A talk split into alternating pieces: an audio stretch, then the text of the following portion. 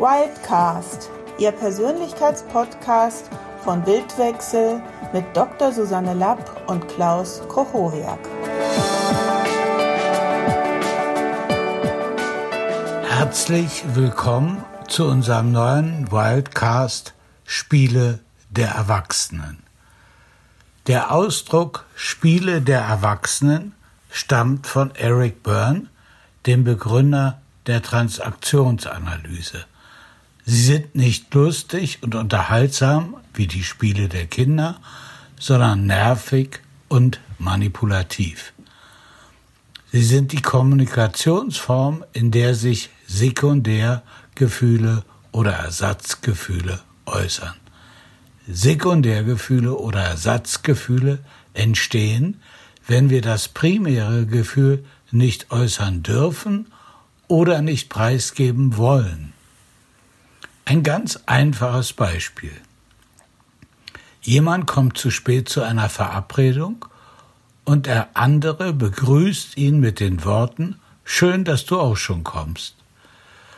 Oberflächlich könnte man sagen, es ist Ausdruck der Freude, aber klar ist, es ist ironisch, sarkastisch oder vorwurfsvoll gemeint. Das heißt, das Primärgefühl, dass man sich geärgert hat, wird nicht direkt kommuniziert, stattdessen soll die ironische Bemerkung bei dem anderen ein schlechtes Gewissen hervorrufen. Und damit kommen wir auch schon zum zweiten Aspekt jedes Spiels.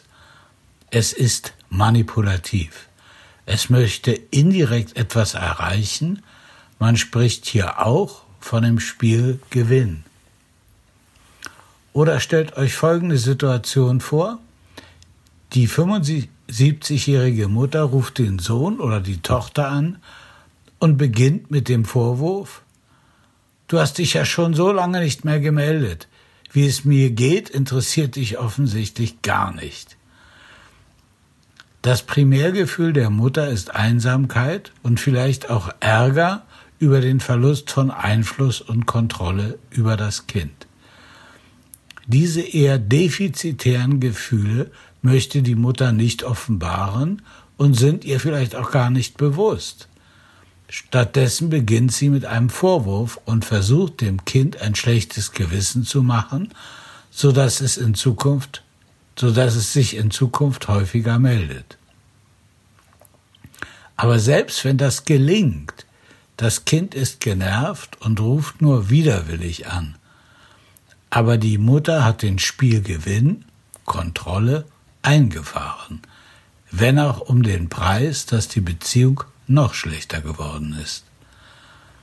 Solche und ähnliche Erpressungsspiele kennt jeder von uns aus dem Alltag und manchmal spielen wir sie auch selbst. Um unsere eigenen Spiele zu erkennen und aufzulösen, müssen wir wieder Zugang zu den dahinterliegenden Primärgefühlen bekommen. Um die Spiele anderer erkennen und unterbrechen zu können, müssen wir unsere kindlichen Höflichkeitskonditionierungen überwinden, die es uns verbieten, das schmerzhaft Offensichtliche auch nur anzusprechen. Aber nicht alle Spiele sind so relativ harmlos wie die oben genannten. Stellt euch vor, ihr seid in einer Beziehung und wollt euch trennen, und der andere sagt zu euch, wenn du mich verlässt, bringe ich mich um.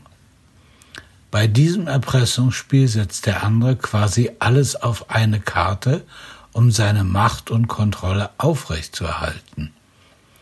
Und selbst wenn man darauf eingeht, was für eine Beziehung soll das sein, wenn man nur beim anderen bleibt, weil man nicht für dessen Selbstmord verantwortlich sein möchte. Aus Erfahrung wissen wir, dass der Unterbrecher, wenn du das machen möchtest, ich kann dich nicht daran hindern, fast nie dazu führt, dass der andere tatsächlich einen ernst gemeinten Selbstmord unternimmt. Die nächste Eskalationsstufe wäre dann, ich bringe dich um, wenn du mich verlässt. Offensichtlich ist das Primärgefühl ein unerträglicher Schmerz, wenn man von einem geliebten Menschen verlassen wird, der sicherlich aus der Kindheit stammt und nie bearbeitet worden ist. Und so erscheint Erpressung und Drohung das einzige Mittel, um diesen Schmerz abzuwehren. Spiele der Erwachsenen begegnen uns also in verschiedenen Härtegraden und sind immer Ausdruck unverarbeiteter Gefühle. Sie führen zu stereotypen Transaktionen, die immer nach dem gleichen Schema ablaufen und immer dasselbe Ergebnis produzieren, und insofern blockieren sie auch eine lebendige Entwicklung unserer Beziehung.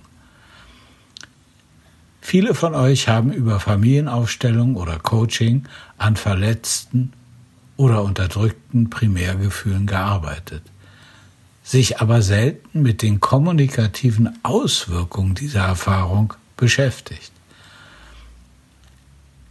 Das Seminar Kommunikationsspiele entdecken und unterbrechen bietet euch die Möglichkeit, eure eigenen, euren eigenen Spielen auf die Spur zu kommen und nicht mehr ohnmächtig den Spielangeboten anderer gegenüber zu sein.